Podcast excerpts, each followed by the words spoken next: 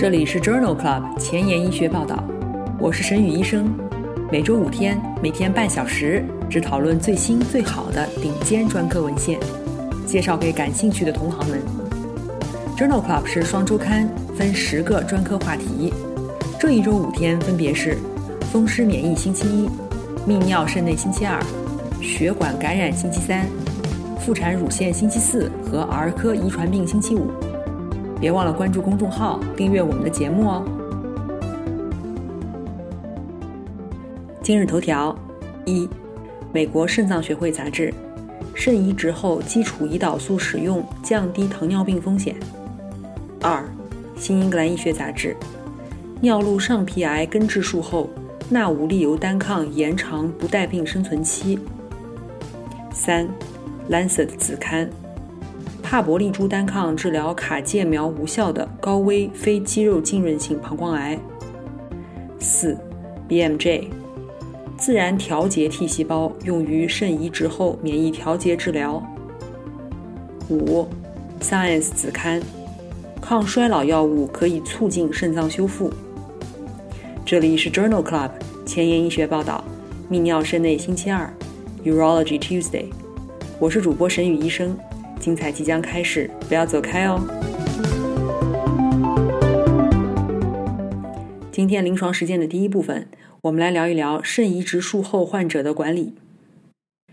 肾移植术后的免疫治疗方案通常包括泼尼松、硫唑嘌呤、马替麦考芬酯、环孢素、他克莫司、伊维莫斯、西罗莫斯、贝拉西普。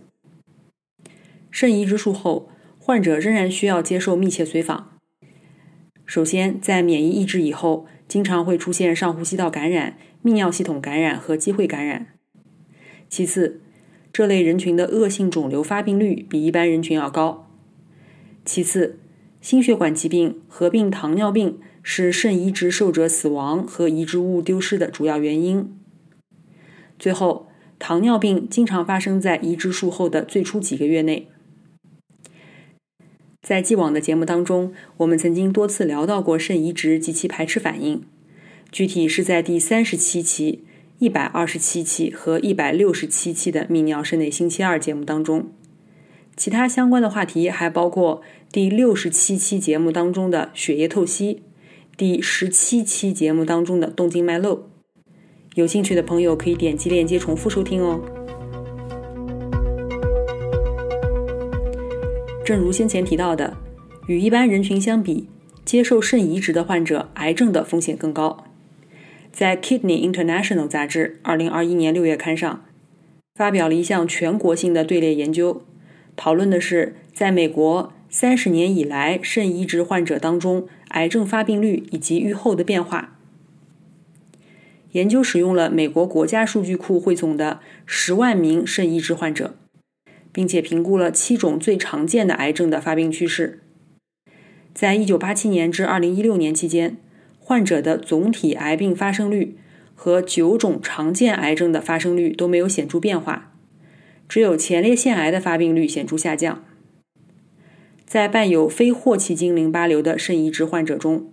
移植物衰竭和移植物丢失的风险随着时间的推移而显著下降，其他癌症的风险没有变化。在2007至2016年之间接受移植的患者中，癌症诊断以后，移植物丢失的风险仍然很高。百分之三十八的患者在诊断后的四年以内出现了移植物功能衰竭，百分之十四出现了移植物丢失。移植物功能衰竭在以下的癌症当中特别高，这包括肺癌占百分之七十八，非霍奇金淋巴瘤占百分之三十八。黑色素瘤占百分之三十五，结直肠癌占百分之四十九。因此，这一项全国性的队列研究认为，三十年以来，肾移植患者的癌症发病率没有总体变化。虽然非霍奇金淋巴瘤的预后改善，但是癌症仍然是患者移植物丢失的主要原因。肾移植的患者通常在移植后的最初几个月内出现糖尿病。在美国肾脏学会杂志2021年8月刊上发表了一项开放标签多中心随机研究，讨论的是肾移植早期给予中效的基础胰岛素是否比短效胰岛素能够更有效地预防移植后的糖尿病。这项研究纳入了两百多例肾移植患者，随机分入基础胰岛素组和常规治疗组。基础胰岛素组的患者在午后血糖大于等于7.7毫摩尔每升的时候，给予中效的基础胰岛素；而常规治疗组在空腹血糖大于等于11.1毫摩尔每升的时候，仅给予短效的胰岛素降糖。在移植术后的12个月内，按照意向治疗分析，两组的移植后糖尿病发生率并没有显著差异，分别为12%和14%。二十四个月的时候也没有显著差异，分别为百分之十三和百分之十七。调整了多因素以后，在按方案分析的时候，基础胰岛素组的十二个月时糖尿病发生风险降低了百分之七十九，风险比为零点二一；二十四个月时风险降低了百分之六十五，风险比零点三五。与对照组相比，治疗组发生低血糖的事件更多，但是。大多数是无症状或者仅有轻微症状，因此这项开放标签的多中心随机研究认为，在移植后早期给予基础胰岛素增加了低血糖发生率。按照方案分析的时候，基础胰岛素可以更有效地预防糖尿病的发生风险。这一干预策略值得进一步的研究。今天分享的第三篇文章。讨论的是肾移植长期存活患者的免疫学特征。这一篇病例对照研究发表在《Kidney International》杂志2021年6月刊上。可耐受手术的肾移植患者存在比较低的排斥风险。这项研究讨论了移植后长期接受免疫抑制治疗的患者与心境移植的患者相比，是否存在排斥风险低的特征。研究纳入了一百一十四例肾移植患者，其中有三十八人在钙条磷酸酶抑制剂的维持治疗下，移植物存活长达二十五年以上，而且功能稳定。作者发现，与近期移植的患者相比，移植后长期存活的病人有几下特点：一，B 细胞的比例更低；二。CD 二十四高表达、CD 三十八低表达的记忆 T 细胞比例更高，但是 CD 二十四低表达、CD 三十八低表达的 B 细胞比例更低。PD one 高表达，但是 CCR 低表达的滤泡辅助 T 细胞比例更低。在移植物存活超过二十五年的患者当中，这种表型与耐受性综合评分相关。因此，作者认为，长期肾移植存活患者表型存在抑制性，免疫表型与低排斥风险相关。下面分享的这篇文章同样讨论的是慢性移植物排斥问题。这是一项单中心的回顾性研究，发表在《Kidney International》杂志2021年8月刊上。慢性 T 细胞介导的排斥反应。与长期移植肾丢失有关，但是这是否与免疫抑制治疗相关，以及免疫抑制治疗的效果尚不清楚。这项研究纳入了四十八例出现孤立性慢性 T 细胞介导的排斥反应的患者，其中四十四例接受了糖皮质激素冲击和或抗胸腺细胞球蛋白治疗，在治疗四周以后。eGFR 恢复大于百分之五十的患者比例仅为百分之二十，疗效与是否伴随有急性 T 细胞介导的排斥反应，或者肾实质纤维化的严重程度都没有关系。虽然没有统计学上的显著差异，但是存在中度肾小管炎的患者治疗效果更好。通过转录谱的分析。异体肥大细胞的增加和脂质代谢的改变是耐药性慢性 T 细胞介导的排斥反应的特征。因此，这一项单中心回顾性研究认为，慢性 T 细胞介导的排斥反应存在着抑制性，某一些患者可以通过免疫抑制治疗实现肾功能的改善。工作太忙，时间碎片化，每天半小时听我的播客，获取最新最好的临床研究。深感公众号内容太多太杂，质量参差不齐吗？每周五天看我的微信公众号，获取最好最新的临床研究。Journal Club 前沿医学报道，拉近科研和临床的距离。今天临床实践的第二部分，我们来聊一聊尿路上皮癌的治疗。对于非肌肉浸润性膀胱癌的患者，经常采用尿道膀胱肿瘤切除术，并联合膀胱内辅助治疗等保守方式，则有可能保留膀胱的功能。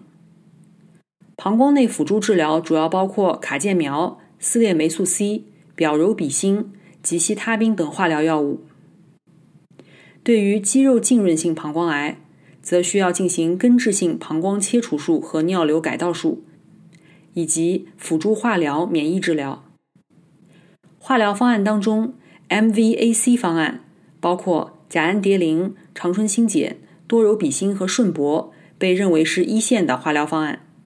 在实践当中，多在这个方案上增减。目前已经有几个免疫抑制剂被获批用于治疗膀胱尿路上皮癌，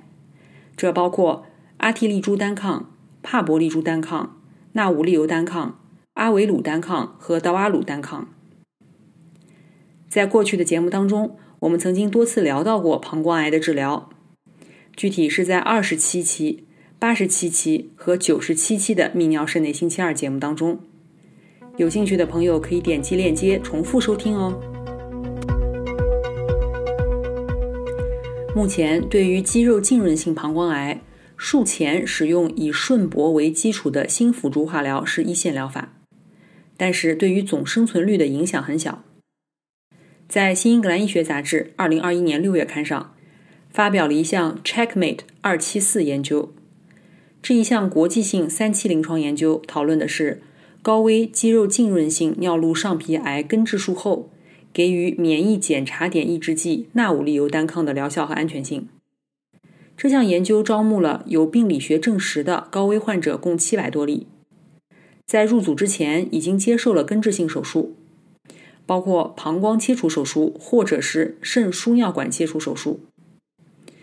术前部分患者接受了以顺铂为基础的辅助化疗。在患者入组以后，随机分配至纳武利尤单抗两周一次组，或者是安慰剂组，治疗一年。入组患者的中位年龄为六十五岁，百分之八十为原发性的膀胱肿瘤。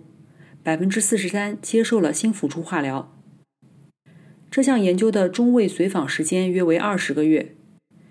纳武利尤单抗组和安慰剂组的中位用药持续时间分别为八点八个月和八点二个月。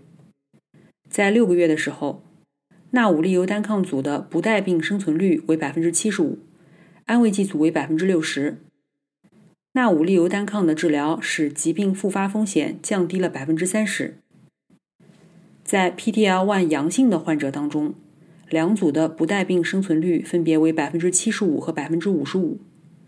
纳武利尤单抗的干预使疾病复发的风险降低了百分之四十五。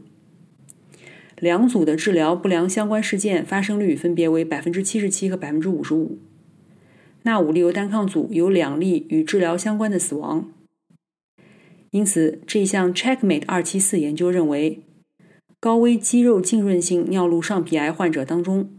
，PDL1 表达大于百分之一的患者，术后接受纳武利尤单抗，可以显著的延长不带病生存期。下面分享的两篇文章讨论的都是帕博利珠单抗治疗尿路上皮癌的研究。第一项研究是 Keynote 三六幺研究，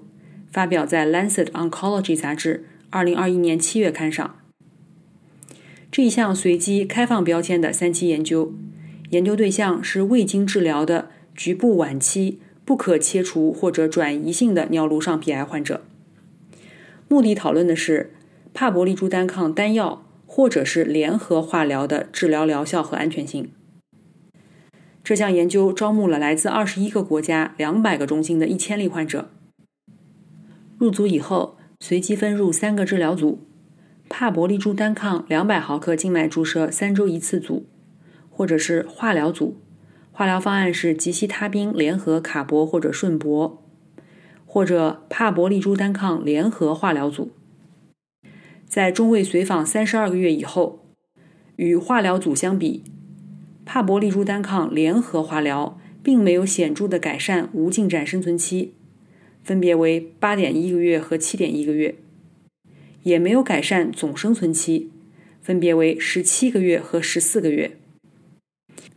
最常见的三级以上不良事件是贫血、腹泻、疲劳和低钠血症。所有参与者当中有六人死于与治疗相关的不良事件，死亡原因包括心脏骤停、心力衰竭、心肌梗死、器械相关的脓毒症、肿瘤进展和缺血性结肠炎。因此，这项 Keynote 三六幺研究认为，在一线的铂类化疗当中加入帕博利珠单抗，并没有显著提高疗效。结果不支持将帕博利珠单抗广泛的添加到晚期尿路上皮癌的一线治疗方案当中。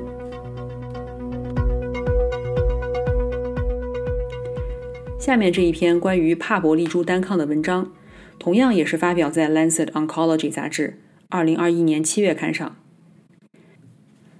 高危非肌肉浸润性膀胱癌的标准治疗是经尿道膀胱肿瘤切除术后。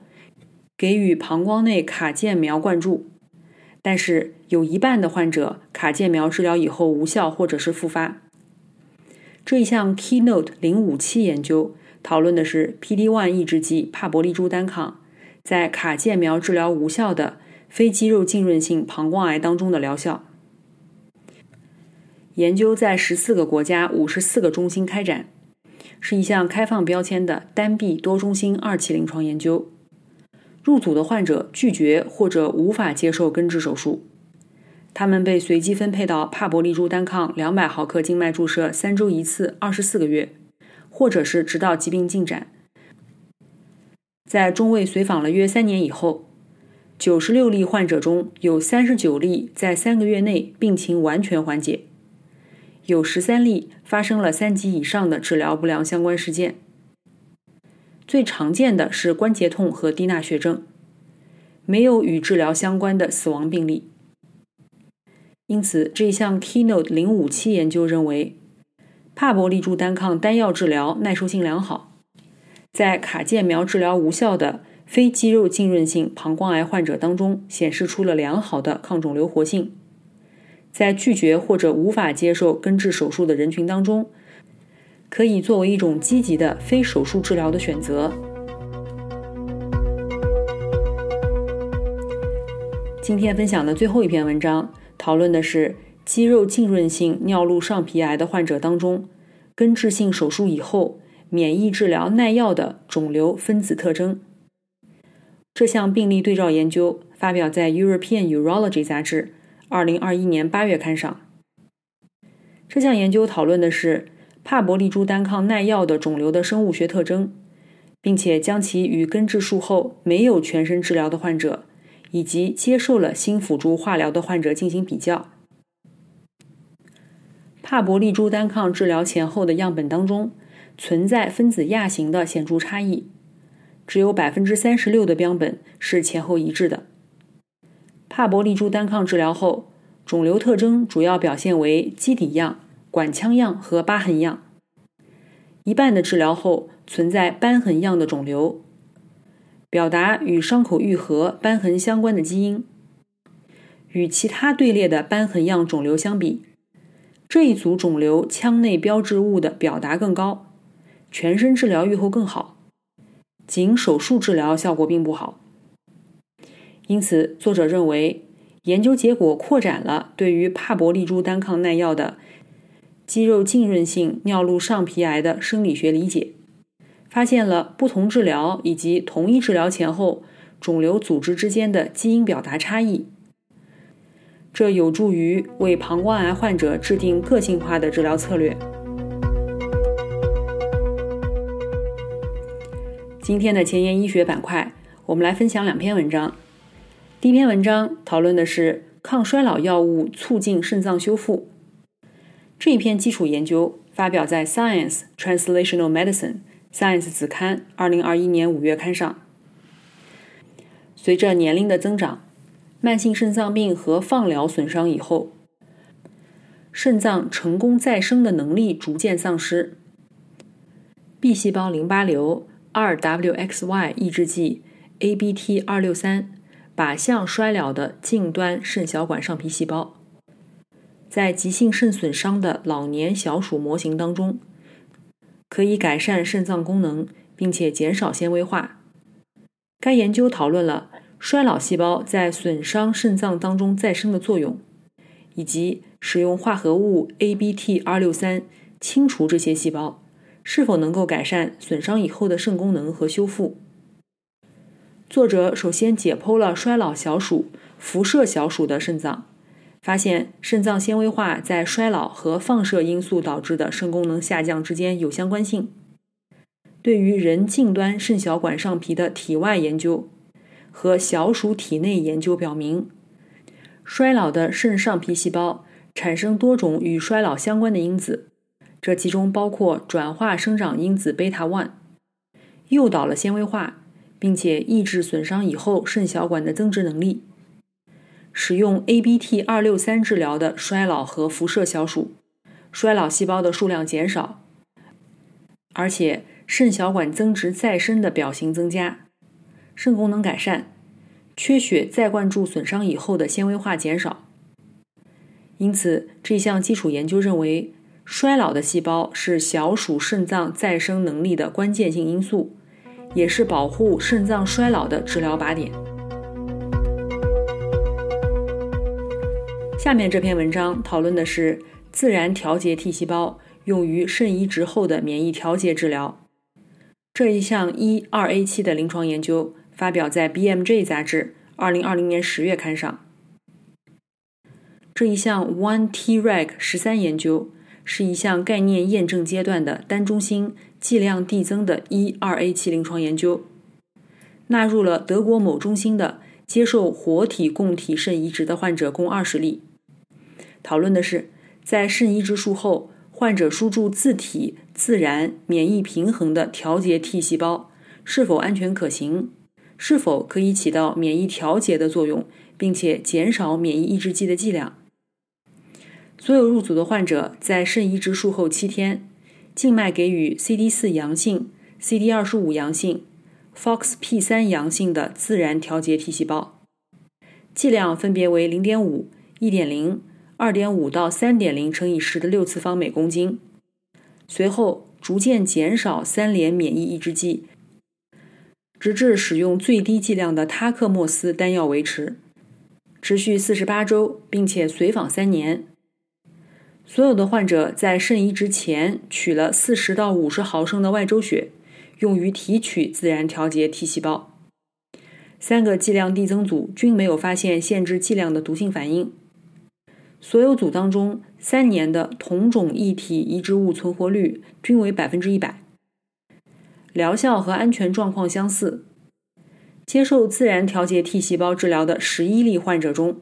有八例实现了稳定的单个免疫抑制剂维持治疗，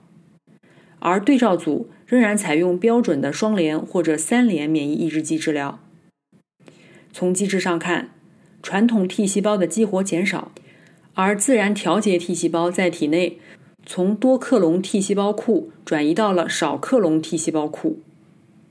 因此这一项一二 A 期临床研究认为，使用自体调节性 T 细胞治疗肾移植的患者是安全可行的，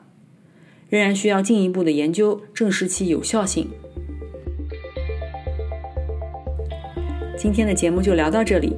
如果你真心喜欢我的节目，不用给我点赞。现在就去转发分享吧，和我一起把最新最好的临床研究分享给需要的朋友。明天是血液感染星期三，精彩继续，不见不散哦。